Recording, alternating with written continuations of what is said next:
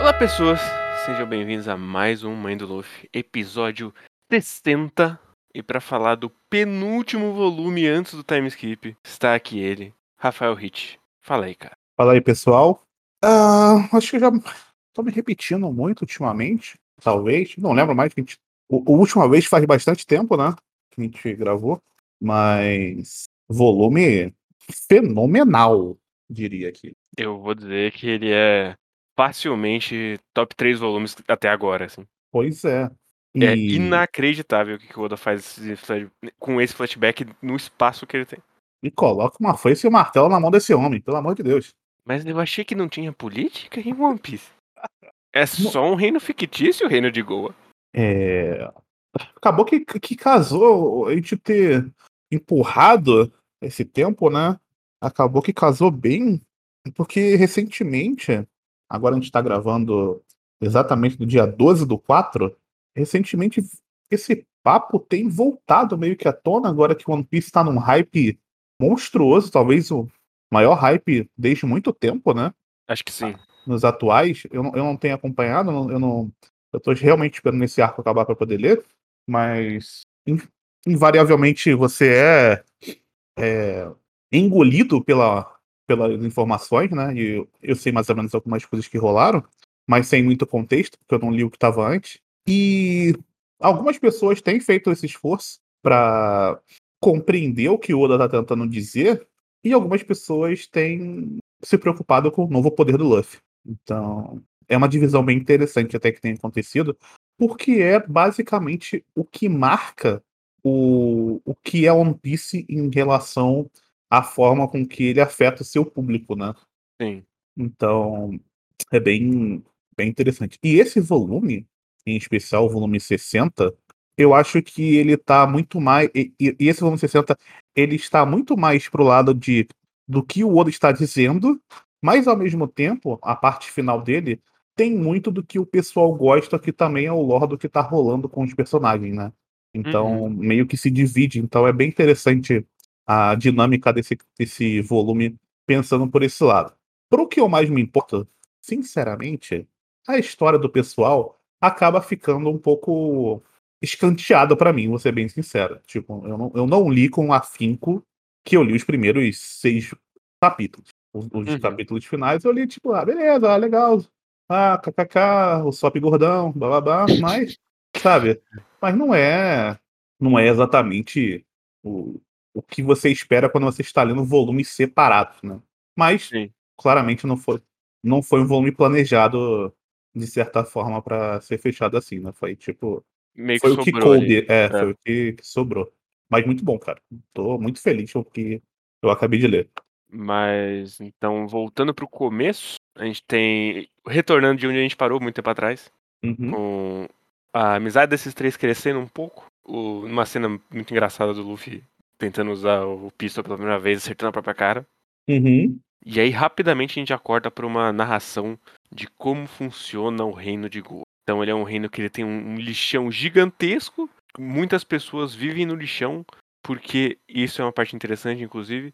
É preferível viver dentro do lixo do que na periferia da cidade. Ela é Mas tão tomada pelos mais ou menos, né? É mais ou Sim. menos, né? Pelo que eu entendi, o que o Oda tá fazendo é uma distribuição de castas, Sim, né? Então, você tem lá o, o topo da cadeia, né? Que é basicamente apenas o, um castelo onde moram algumas pessoas. Tem uma metade da cidade que a gente pode chamar aí de uma classe média, que são as pessoas que vivem ali re- relativamente bem. Tem a ponta da cidade, que é você não está à margem, mas você está próximo da margem. Então você tem contato com a margem. Eu acho isso muito interessante. O contato ele só existe entre o lixão e a margem.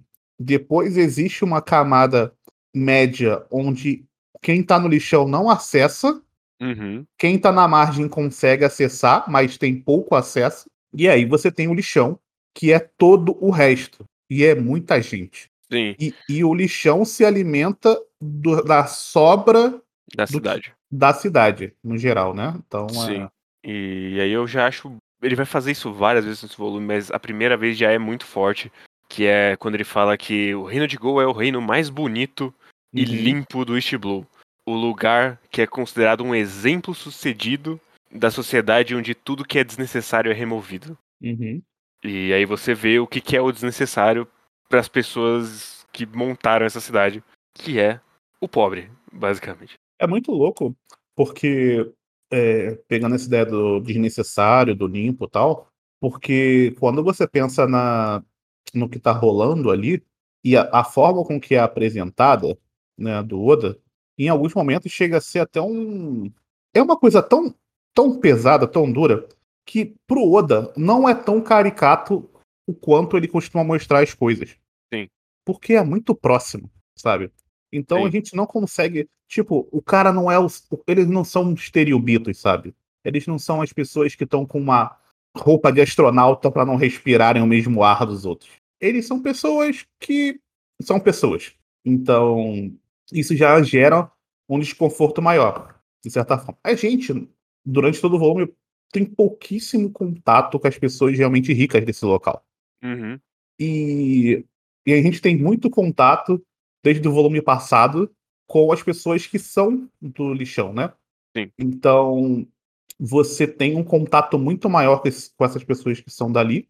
E, ao mesmo tempo, tem dois carinhas que estão flutuando, que é o Luffy e o Ace, que estão flutuando dali, mas eles não são de nenhuma parte dessa cidade, e nem do lixão.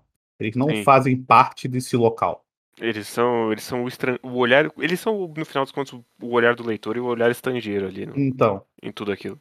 E ao mesmo tempo, falando de narrativa, é muito engraçado esse flashback, porque é, não é um flashback que algum personagem poderia contar, né? Não. Não, não existe um. ah, nenhum personagem teve essa visão completa, talvez tirando o Ace ou o Luffy. Ah, e o Luffy, mesmo assim, a visão dele seria é, incompleta. Talvez. Esse é um flashback realmente póstumo do Ace. Sim. Tipo, é, é o flashback que só ele poderia contar, mas ele morreu. Então é tipo, esse flashback são as memórias do Ace. Uhum. Pelo menos pra mim, ficou dessa forma. Tipo, porque eu, porque eu, me, eu sempre fazendo a leitura, eu fiquei me pegando, tipo, tá, Oda, tem que ter a visão de alguém, né? É a visão de Deus? Que porra é essa? De onde você tá tirando esse flashback, sabe? Tem que Uhum. ter alguma. É, Eu realmente acho que é é realmente a visão do Ace e é muito também a visão de por que o Ace chegou onde chegou e tomou a última decisão que ele tomou, assim, no final dos contos. É muito justificar por que Uhum. o Ace morreu. Sim. Inclusive, é, a justificativa eu achei ruim. Eu vou deixar claro aqui. Ele tentou. Mas é uma coisa muito Oda. Que ele tenta ligar o pai com o filho e eles têm um bagulho igual. Eu, particularmente, não gosto disso. Eles não se conheceram. Não existe essa ligação de pai e filho por hereditário numa, num sentido de ações que você vai tomar. É, você não herda, você não Olha. herda a personalidade dos seus pais por É, eu não gosto disso. herda porque você viveu na casa com eles. Exatamente, eu não gosto disso. Sim. Eu já vou deixar aqui. Pra mim, a justificativa é bem ruim. É uma coisa muito romantizada do Oda. Mas é Oda, né? Mas, voltando pra, pra cidade, o que eu fico muito abismado é, é muito o. E aí, tem, voltando mais um pouco, que eu tava falando que a visão do, do, do Luffy e do Ace são pessoas que estão de fora. E eles estão tão de fora desse local que, por boa parte do volume, se você não quiser prestar muita atenção no que tá rolando nessa cidade, você não presta atenção. Uhum. Eu acho que ele fica mais latente são nos, quando o Sabo ele é levado. Sim, quando e eu, eu acho interessante que, por eles estarem de fora, também, eles nunca chegam a entender o Sabo, até o Sabo mandar a Uhum, carta depois que ele já morreu. uhum. Eles, eles nunca entendem por que, que ele tá fazendo o que ele tá fazendo de verdade. E eu fico muito feliz de uma criança de 8 anos ser o maior revolucionário do mundo. Porque as, as ideias de liberdade dessa criança eu fui ter com 35 anos, que eu nem tenho ainda. Então fico muito feliz que as crianças já conseguem ter esse fé É. nos Enzos. É, ele leu muito. Mas e isso é uma outra coisa que, que eu gosto, que é tipo, essa é uma sociedade montada por opressão, então todo mundo vai acabar sofrendo da opressão dela, mesmo quem tá no topo. Mas o Oda em nenhum momento coloca como se fossem sofrimentos iguais. Uhum. Então, o Sabo tá se fudendo porque o pai dele só pensa em status, mas isso é muito menos do que ser queimado vivo no, no, no lixão. No lixão. Uma coisa que, enquanto eu fazia a leitura, eu, fico, eu ficava um pouco indignado era que lá no lixão existiam diversos tipos de pessoas, né? Uhum. Existiam os piratas, existiam lá os pequenos trambiqueiros, existia a galera que vivia só catando o lixo para sobreviver. Existem.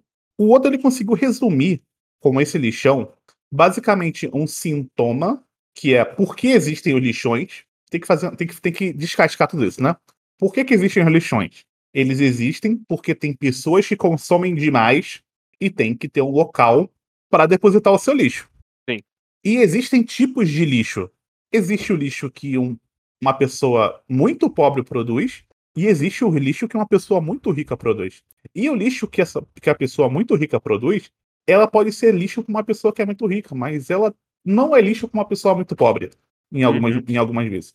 Então, ele, ele vai é, tá discutindo essa lógica do, do consumo e, e que para e como essa cadeia funciona, em, onde muito, poucos são ricos e muitos são pobres, e, e como tudo vai se retroalimentando. Então, esse passa pelo consumo de que é, pessoas muito ricas consomem, pessoas muito pobres vivem desse resto, e elas pegam coisas daquela própria, do próprio lixo e voltam para a cidade e vendem essas coisas. É muito louco isso.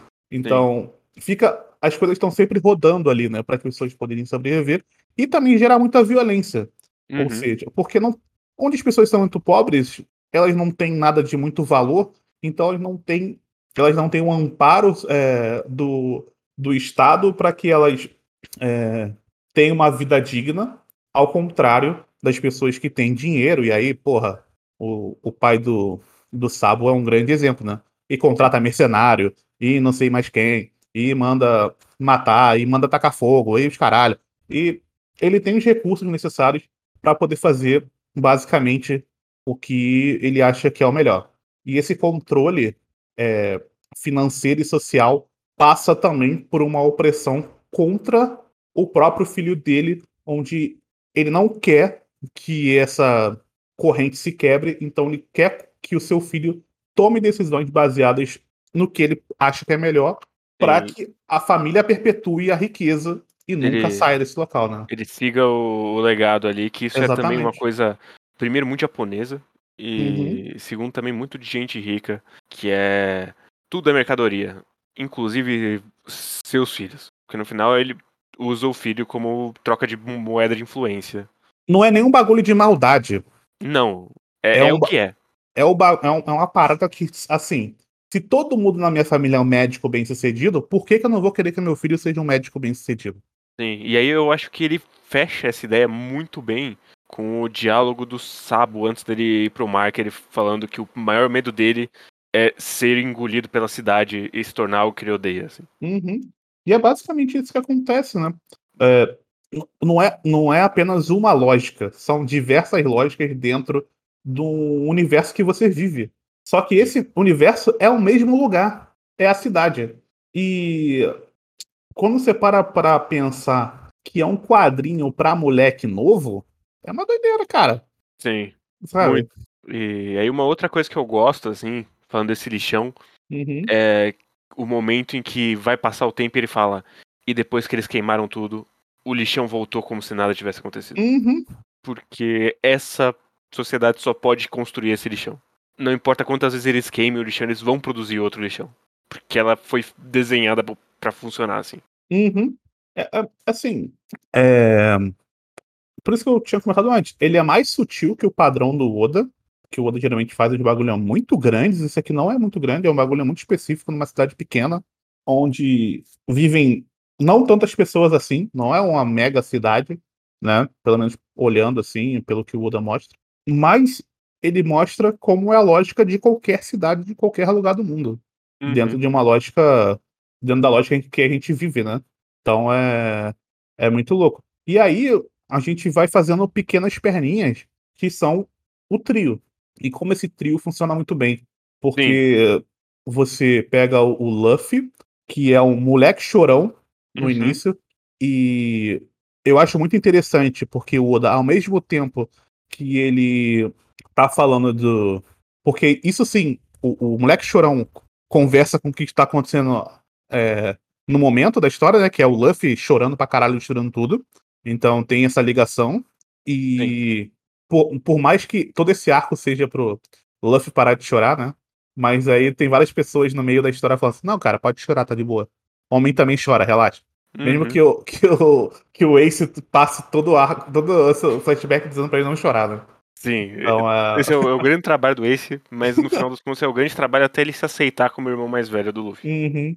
É muito, é muito legal isso. E, porra, eu gosto muito de todas as montagens deles crescendo juntos ali, zoando pra uhum. caralho, uhum. aí decidindo, nós vamos morar independente. Aí depois a gente fez o, o país do Luffy e o país do Ace. Aí o país uhum. do Luffy tá tudo mal construído, cheio de rebarba, maravilhoso. Cara, tem uns, tem uns pequenos momentos que são muito engraçados nesse, nesse flashback, velho pô, pequenos momentos do. Pequenas carinhas que o Luffy, que o Oda coloca no Luffy, que puta merda, ele é muito bom. O homem para desenhar bem. Uhum. Uma outra coisa que tem que dizer é que eu li um livro, né? Não li um volume de mangá, né? Ele botou bastante texto, bastante. Papo reto, tem horas que eu falei, caralho, Togashi, quer dizer, Oda. ele só não deixa a página em branco com texto, né? Porque, porra, mas Teve mas, momentos que Assim, eu achei carregado, mas não chegou a me incomodar. Assim. Eu não, não achei não que tava, tipo, ah, esse texto aqui dá pra tirar fora. Sabe? Não, não me incomodou, nada me incomodou. Eu só, só, eu só dava risada mesmo. Caralho, Oda, parabéns, mano. Tinha que dar um zoom pra poder ler o balão. esse flashback. Exatamente. Não, mas eu, achei, eu não achei nenhum momento carregado. Achei que todo o texto ali foi extremamente necessário. Até porque o voice over, vamos dizer assim, tem pouco, né? É uhum. mais os personagens mesmo falam. Acho que esse voice over é, incomoda mais, me incomoda mais do que quando é. Depende também, né? Tudo depende no final das contas. Mas para assim, para mim funciona, funciona bem, funciona muito bem. E Mas... só Daí... então, vai falar. Não, é porque voltando, tem essas três perninhas, tem a perna do Luffy, tem essa perninha do Ace que vai vai para aquilo que a gente já comentou, que é se juntar com a ideia do, do Roger, que é, tá, né? Tem. É, e tem a do Sabo, que para mim é a mais interessante dos uhum. três, que é o lance da liberdade. Porque não é porque você tá. Ser pobre é uma merda, óbvio. Ser rico também pode ser uma merda, dependendo do que você quer para você e como você quer levar a sua vida em questão de liberdade. E, aí ele tem que abrir mão também. É, né? e aí não tá falando de uma questão mais é, monetária, né? Ele tá Sim. tá falando de uma questão muito mais é, filosófica, por assim dizer? Tipo, da forma com que você quer levar a sua vida. Pode né? ser ética também, talvez? É. Tipo, você tá lá no. Ele não chega a ser um teriubito, mas tal, se fosse um teriubito que olhasse para esse mundo e falasse, porra, isso aqui não tá certo, né? Depois a gente vai ver isso. Mas. mas, mas, nesse momento, é um proto, né? Sim. E eu relendo, inclusive, já vou adiantar um pouquinho aqui. Por que, que as pessoas acreditavam que Sabo porque, não, tá aí no volume, já tá explicado. Eu lendo assim, eu fiquei, ué, mas, né? Não tá, né? O Sabo. Não. Tá no volume, inclusive. Eu fiquei, Sim. ué, que bizarro. Mas isso aí, sabe o que é? Calor hum. do momento. Porque eu também lendo na, na época, eu também não deixei passar. Esse é o calor do momento. Não, esse é um dos não que ele deixa bem claro desde o instante uhum. que, que não. É que depois demora tanto tempo para aparecer de novo Talvez Sim. também a gente ficou na mente assim que aconteceu, tá ligado? Mas não. Mas... Quem sabe sabe. Voltando pro momento em que taca fogo, eu gosto muito da logística que é do planejamento de, ó, tá vindo os nobres aí, a gente tem que, tem que limpar a cidade. Não pode ter mendigo na cidade. Vai passar o Papa aqui. Sim. E aí é um conluio dos nobres com os piratas, porque eles prometem pros piratas que eles vão subir de vida, mas na verdade eles vão queimar os piratas também tanto dentro da, da cidade falando que foram eles, quanto fora, deixando eles trancados por de fora. E depois uhum. eles só vão mandar o exército para matar todo mundo que não morreu no incêndio. Sim. Uma coisa que para mim é interessante dessa parte do, do dessa promessa que eles fizeram pros, pros piratas é que ele deixa, ele deixa claro que os piratas estão fazendo isso exclusivamente para ter essa ascensão social. Sim. E isso é muito importante pra gente, porque eles sabem, os piratas, eles sabem melhor, talvez melhor do que ninguém, o, o que isso representa, o tamanho disso, Uhum. né? Então, tipo, pô, a gente vai viver como reis, a gente vai viver, vai viver igual esses caras. A gente passou a vida inteira sendo a margem, tipo, sendo uns fudidos, tendo que, tendo que matar e morrer pelo, pelo outro dia. E agora eu posso chegar lá e, porra, virar rei? Porra, é essa? Eu quero isso. Eles já não têm aquela. Eles já são bandidos, eles não têm mais aquela parada de, ah, não, estou pensando no outro. Já foda-se, né?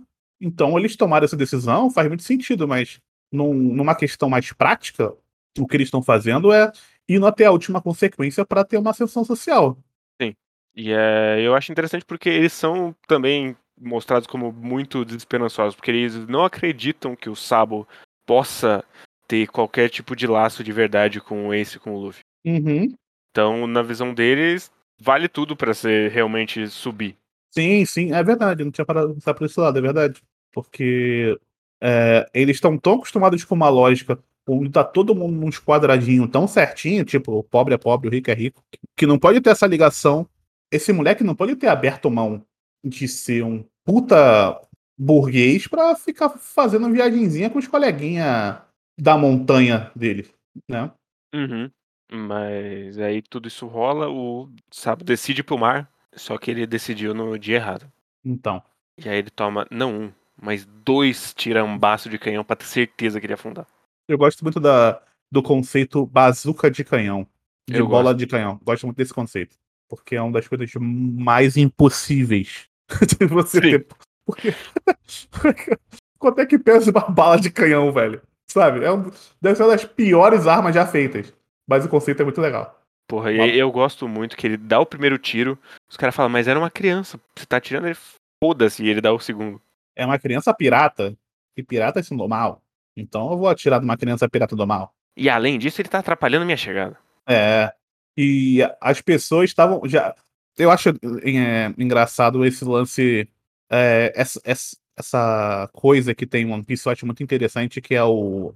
As pessoas sabem que os Terubitos são as piores pessoas do mundo. As piores, eles são escrotos, eles matam qualquer coisa. Eles são os donos do mundo, mas mesmo assim eles endeusam essas pessoas porque alguém disse que elas são muito importantes e elas controlam tudo. Tipo, Sim. não tem uma questão, tipo, porra, vocês, vocês são uns merda, tipo, por que, que essas pessoas têm que. Não, não é uma questão. Elas não têm medo dessas pessoas. Elas realmente admiram essas pessoas e elas têm prazer de ver pelo menos uma vez na vida essas pessoas. Então, o que eu acho muito louco no One Piece e o que eu acho genial do Oda é que essas pessoas não governam apenas pela força do mal, sabe? Elas não são apenas Uhum. só malvadas. Elas são pessoas que. O Oda coloca que elas são pessoas que estão numa posição onde elas podem ser mais. E se você estivesse nessa condição, você também seria mal, sabe?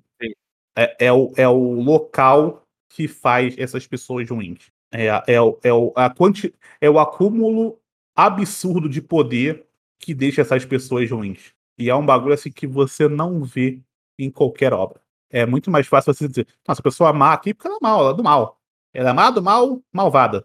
Não, ele Sim. tá dizendo que, cara, Até, até porque é, é muito interessante porque eles são quase amorais, assim. uhum, No sentido de eles realmente não enxergam humanidade em nada que não for outro Terubito. é, é uma, é, é realmente uma relação de, de senhores e vassalos, né? Sim. todo, tudo o resto do mundo serve, existe para me servir. Então eu posso tomar qualquer decisão. E, é e são coisas que acontecem. É, esse, esses. Claro que não nesse nível, né? Geralmente. É, Mas porque essas. não tem ninguém com tanto poder quanto um Terubito. É, mas. Tirando, sei lá, um príncipe da Arábia Saudita, uma porra dessa. Mas, no geral, não, não tem tanto esse poder, né? Então. Mas existem muitas situações onde esse poder ele aflora, ele aflora, né? Esses, Uhum. esses micropoderes, né? Então, que a pessoa sabe que ela pode tomar decisões e que elas não vão ser penalizadas da mesma forma com que uma pessoa que não tem tanto poder seria penalizada. Então, deixando para trás a, a ficção, é, é, são situações que você consegue também, de certa forma, imaginar, né? Então é muito, muito doido. Sim. É como é que é a lógica dos tributos. Mas daí a gente.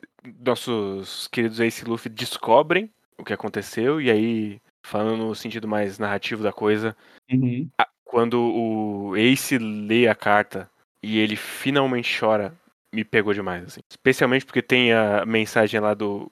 Agora é com você pra cuidar do Luffy. E você Uhum. sabe que ele não vai cuidar porque ele está morto a essa altura na história. Uhum. Me pegou bem, assim, nessa releitura. Cara, sabe o que me pegou mais? Não foi essa parte, porque essa parte já. Eu tinha lá, assim, a, a relação deles, eu não tinha bem na minha cabeça. Eu não tinha muito esses pormenores. O que me pegou mais foi quando o Garp chega na cidade. Essa também me pegou bem. Essa, pegou, essa me pegou mais. Que aí. E eu, eu gosto da Makima, Makino falando. Não, mas ele é o que mais tá sofrendo. E aí a Da- Dadan, melhor, melhor mulher. Melhor boneco Manda. Porra nenhuma, bicho. Quem tá mais sofrendo é o Luffy, seus filha da puta. O que, que vocês estão falando aí? Porra, muito bom. Foi ele que viu o irmão morrer na frente dele. O Garp só não fez nada.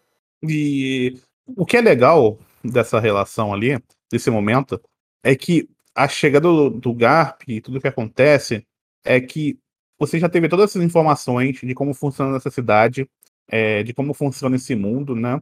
De coisas que o Garp já tinha falado antes, tipo, ele, deix, ele deixar o Luffy dar um soco na cara dele, ele chorar na frente do Sengoku, ele. Né, quando tá lá o, o- Quando o Ace sobe lá, né? Ele senta do lado do Ace lá, conversa com o Ace e tal. Então, a gente já viu várias. Tem aquela parte do que ele fala: é, Sengoku, se você não, não me segurar aqui, eu vou. Eu vou matar esse cara. Tem, porra, diversas coisas, né?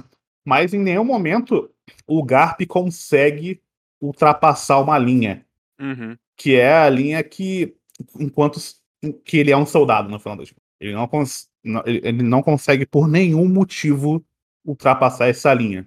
Tanto que é, ele ultrapassou essa linha uma vez. Isso, isso, isso que é o Oda, muito obrigado, tá? Por, por existir. Ele ultrapassou essa linha uma vez. E essa vez foi quando ele aceitou cuidar do filho do Roger. Sim. Mas depois ele, mas depois ele não, não ultrapassou mais essa linha, por mais que ele quisesse. E por mais que ele admirasse o Roger, por mais que ele amasse o, o Ace, por mais que ele amasse o Luffy, ele não conseguiu ultrapassar essa linha de novo. Ele já tá forjado nessa. É um, é um negócio que, sabe, é maior do. Ele já se tornou. Se tornou uma parte dele. Ele deixaria de ser quem ele é se ele não for um soldado. Então é um bagulho doideira. O Garp ele tá completamente é, zoado por esse mundo. Então, quando ele tomou uma palavra na cabeça, eu fiquei muito feliz, cara. Ele já toma uma palavra e já cai chorando, já. Porque sabe que, porra, Ele mereceu. mereceu, ele mereceu. E, e a Dadan é, é, é um caso muito louco, porque ela, ela 90% do tempo é só um personagem cômico, né? Uhum. Porque ela é um bandido das montanhas que veio um policial e falou: se tu não quiser ser preso, cuida dessas crianças aqui, tá? Eu sei Pode seus podres, é, continua é fazendo essas então merda fica aí. É, fica aí. É que, ela, é que a Dada é tipo o quê? Tipo o bicheiro. Tá É. ligado? Ela não é assassina em massa. Dentro do- do- das merdas que fazem, ela é um peixe pequeno.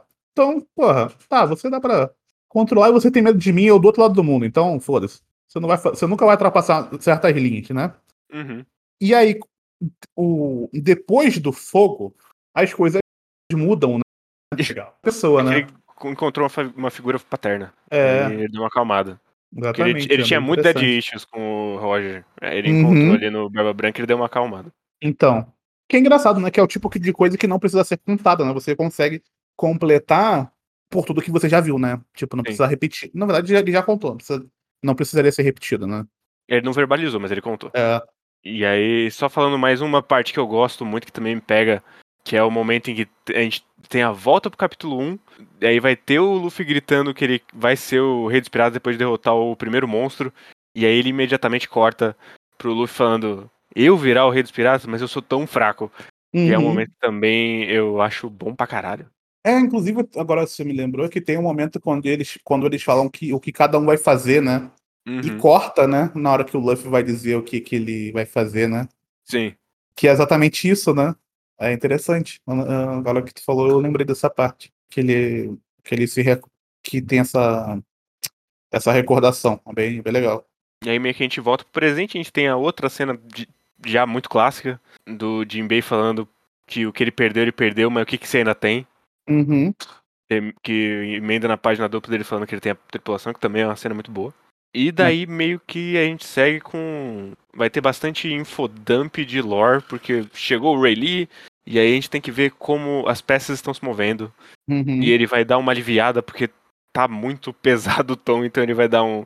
Ele vai jogar um monte de piada da Hancock, que é muito engraçado, inclusive. E Ó, não, meio calma aí, calma aí, calma aí que você tá andando muito rápido. Diga. O Rayleigh veio Nadando. nadando no braço no Calm Bet. Foda. Eu sei que é a tripulação foda. Mas calma, meu filho. Calma. Não precisa disso.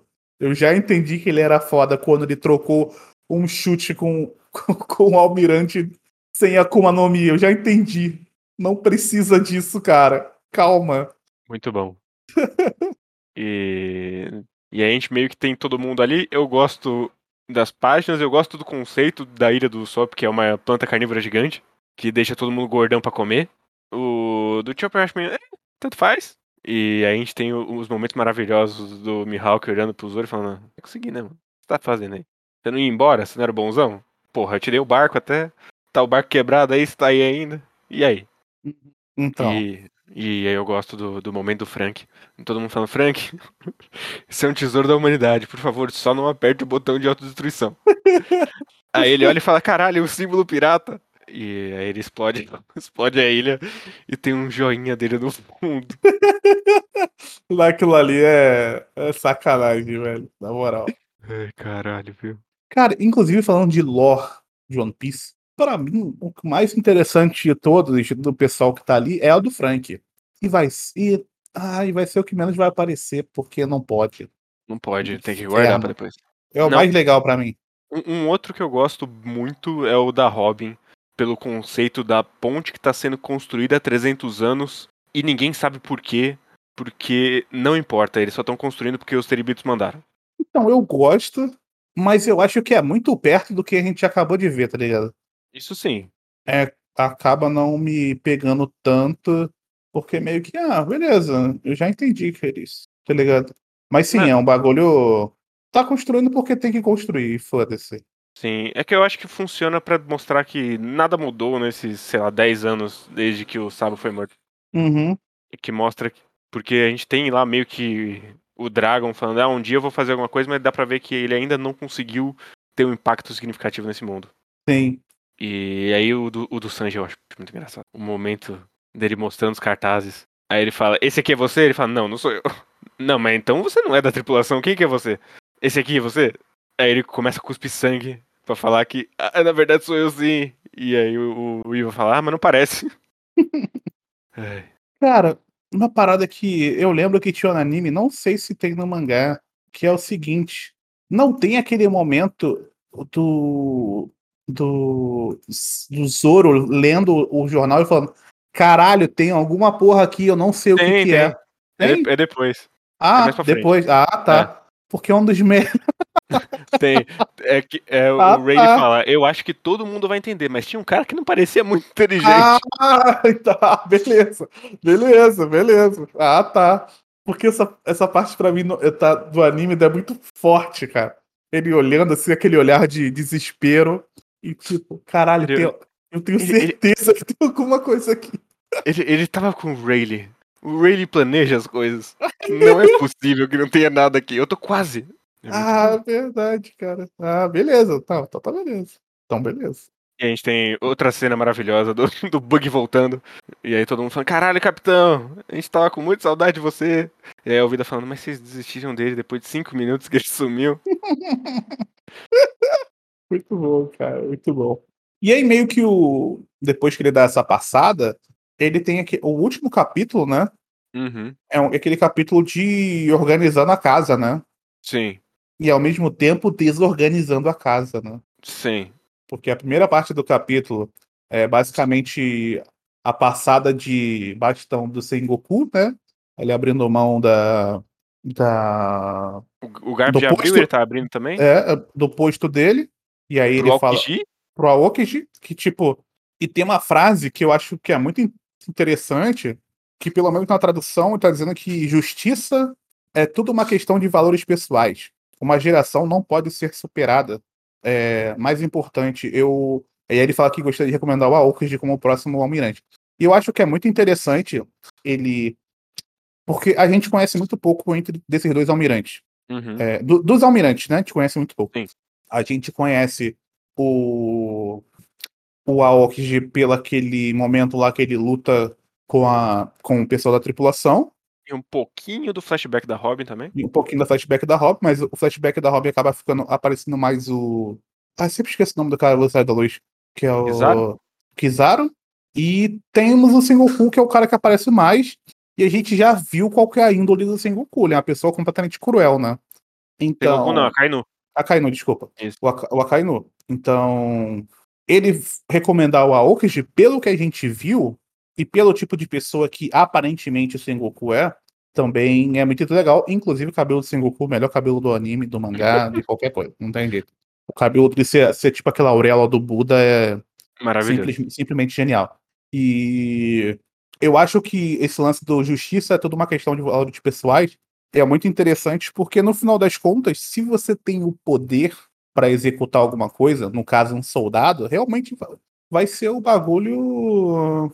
é, realmente do que você vai tomar de decisão, né? Então, em alguns. E aí, na Batalha dos, Mele- dos Melhores, isso fica bem claro, né? O que cada um dos almirantes vai tomando de decisão enquanto as coisas vão, vão rolando. Né? O Alckmin, na Sim. real, ele só, só jogou água na. Só jogou gelo na água e foi isso que ele fez, né? É, é porque ele é o mais preguiçoso, né? Uhum. É, mas eu gosto disso também porque, especialmente nesse universo de One Piece em que não tem nenhum contrapeso de se você cair na mão da marinha você tomou no seu cu porque não tem não tem para quem apelar, Uhum. é realmente basicamente isso assim. Ao tempo É, que a gente tem no volume passado o exemplo do Moria, que o, o do Flamengo só chega e fala: "Ah, revogaram aí seu Shichibukai", falou e mata o, o maluco, foda-se. Uhum. Então você tem muito pouca segurança jurídica pra poder apelar. Você vai apelar pra quem? Tava esquecendo de uma coisa, cara. Hum. Do, nosso, do nosso querido Duval, né? É verdade, ele falou que ia proteger. ele ia proteger o barco porque deixaram ele bonito. Qual é, mano? Ele é... Cara, essa piscadela dele me quebra 100% das vezes. Não tem jeito, é um dos bagulhos mais idiota e mais engraçados que tem, mano. Muito bom. E aí depois são supernovas, né? Pra fechar Sim. o. Antes a gente tem o Smoker falando que ele vai pro Novo Mundo. Não. Aguardo. Aí, A, a- a esse ponto aqui, eu quero só que o Smoker vai tomar no cu dele. não tem mais. Esse boneco não existe mais nesse ponto aqui. Aí a gente tem várias cenas que a maioria não importa. Tipo, onde vai, onde está o, o, o Kid? Por que, que o Capone foi preso nesse bagulho no, no teto? Nunca vai ter resposta disso. De maneira nenhuma. Mas eu gosto do, do Kid olhando e falando, ah, pô, o Luffy é meio brabo, né? Mas eu não vou deixar ele fazer, não. Aí ele, você abre a cena e ele tá crucificando um maluco. Inclusive, essa cena aqui, é- é- essa página dele crucificando o maluco nem parece uma página de One Piece, mano. Não. Ah, na real, o Kid não parece um personagem de One Piece. Na É minha... que ele, ele, sei lá, ele me dá uma vibe muito. Ele Pirata parece um caribenho mesmo. Ele parece um. Cara, ele seria um, um vilão de Hokuto no Ken, mano. Também. Parece que enfiaram o boneco de Hokuto no Ken em One Piece. E esse cara é o Kid. Ainda mais que ele tá gigantesco nessa para. Eu gosto do Kid, ele é uma farofa da hora. Sim, eu também gosto do design dele. Eu gosto de todos eles, na real. O Bege vai ter uma, um grande momento depois. Vai, estou, estou preparado. E aí tem um momento maravilhoso que é vamos tocar no Luffy, né? Vamos. Homens esticam, você não, você não sabia? Coitado, as, as mulheres nunca viram o cara. Quando vê o cara, o maluco bizarro, com poder bizarro. Porra, inclusive, a, a piada da Hancock achando que elas já se casaram Que dá um abraço, né? e aí ela não conseguindo olhar pra ele enquanto fala com ele. Muito bom. E aí todo mundo entende. É, agora é o momento que todo mundo entende, menos o Zoro. E aí tem um, Saquei, Luffy. um Saquei. momento maravilhoso do Frank olhando sem rosto o jornal. Cabelo queimado na ponta. Ai, caralho. Eu fico triste porque tem uma história que vai ter aqui que tinha um potencial para ser uma das melhores e não é. Do nosso querido Caveirão. Uhum. Porque ele tá num lugar muito bizarro. Podia ser muito da hora. Mas não vai ser. E por quê? Pelo amor de Deus, Oda, por que, que o porque o Chopper foi morar com os índios, cara. Eu não, eu não, eu não sei. Ele foi descobrir medicina alternativa. Ai, caraca, velho. Porra, eu, eu gosto muito também do quadro do Sanji, que é ele entendendo, e aí a cabeçona do Ivankov atrás Ivankov. perguntando o que, que é. O problema é todo o resto, né? É, sim. Mas é isso. E aí a gente termina o volume com duas páginas, uma do Hawkins já matando a porra do Barba Marrom, Uhum. Por favor, muito obrigado.